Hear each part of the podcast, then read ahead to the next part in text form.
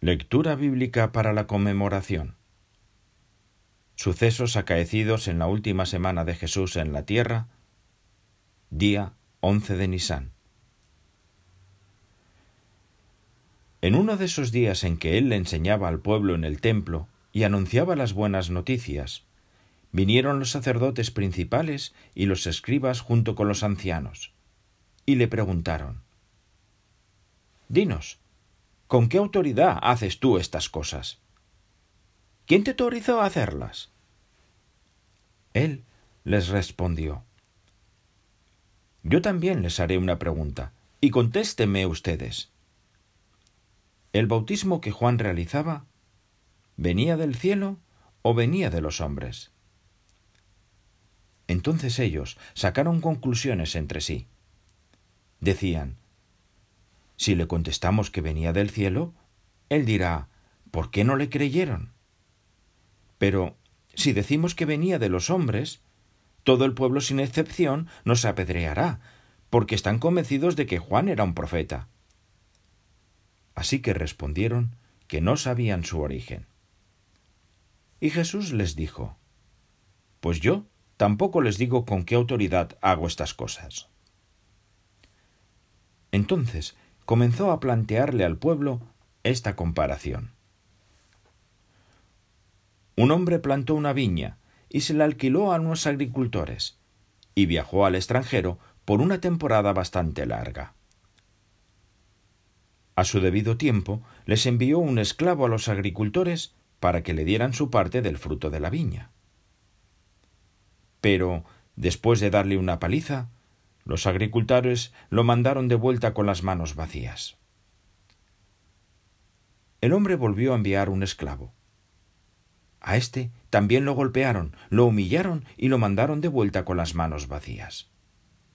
Y todavía envió uno más, el tercero. A éste también lo hirieron y lo echaron afuera.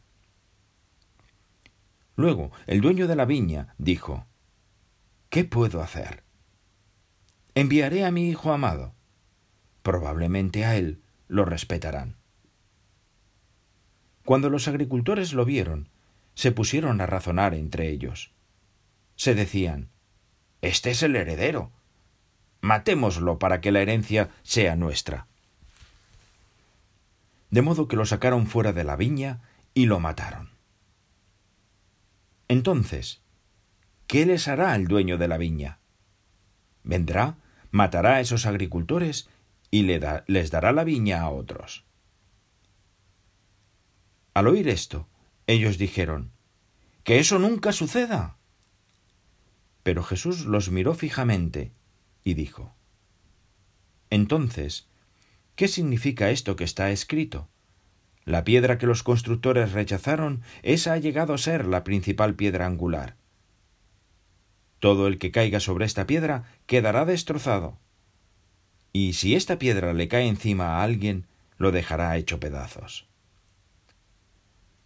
Entonces los escribas y los sacerdotes principales trataron de agarrarlo en ese mismo momento, ya que se dieron cuenta de que había planteado esa comparación pensando en ellos. Pero le tenían miedo al pueblo.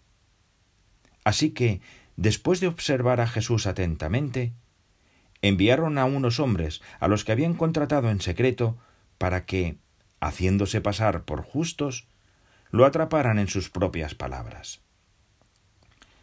Su intención era entregarlo al gobierno y a la autoridad del gobernador. Estos le preguntaron Maestro, sabemos que hablas y enseñas correctamente y no muestras parcialidad sino que enseñas el camino de Dios de acuerdo con la verdad. ¿Está permitido que le paguemos tributo a César o no? Pero él, al notar su astucia, les contestó Muéstrenme un denario. ¿De quién es esa imagen y el nombre de que tiene escrito? De César, le respondieron. Él les dijo Entonces, Páguenle sin falta a César lo que es de César, pero a Dios lo que es de Dios. Al final, no pudieron atraparlo en nada de lo que dijo ante el pueblo, y asombrados por su respuesta, se quedaron callados. Sin embargo, vinieron algunos de los saduceos, los que dicen que no hay resurrección, y le preguntaron Maestro, Moisés nos dejó escrito si el hermano de un hombre muere dejando una esposa pero sin tener hijos, este hombre debe casarse con la viuda para darle descendencia al hermano que murió. Pues resulta que hubo siete hermanos. El primero tomó una esposa, pero se, se, murió sin tener hijos. También el segundo y el tercero se casaron con ella. A los siete les pasó lo mismo, se murieron sin dejar hijos. Por último, también se murió la mujer. Entonces, en la resurrección, ¿de cuál de ellos será su esposa? Porque los siete eh, estuvieron casados con ella. Jesús les respondió, Los hijos de este sistema se casan y son entregados en matrimonio. Pero los que han sido considerados dignos de ganar el sistema que viene y la resurrección de entre los muertos, ni se casan ni son entregados en matrimonio. De hecho, tampoco pueden ya morir, porque son como los ángeles y son hijos de Dios por ser hijos de la resurrección. Pero que los muertos son resucitados, hasta Moisés lo reveló en el relato de la zarza, cuando llamó a Jehová el Dios de Abraham, el Dios de Isaac y el Dios de Jacob. Él no es Dios de muertos, sino de vivos, porque para Él todos están vivos. Al oír esto, algunos de los escribas le dijeron, Maestro, respondiste bien. Y es que ya no se animaban a hacerle ni una sola pregunta más. Él entonces les preguntó, ¿Cómo es que dicen que el Cristo es hijo de David?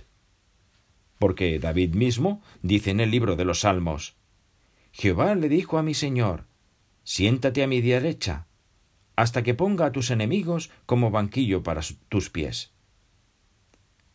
Así que David lo llama Señor. Entonces, ¿cómo puede ser su hijo? Luego, mientras todo el pueblo estaba escuchando, les dijo a sus discípulos, Cuidado con los escribas, a los que les gusta pasearse con túnicas largas y les encanta que los estén saludando en las plazas del mercado y ocupar los asientos frente a las sinagogas y los lugares más destacados en las cenas. Devoran los bienes de las viudas y para lucirse hacen largas oraciones.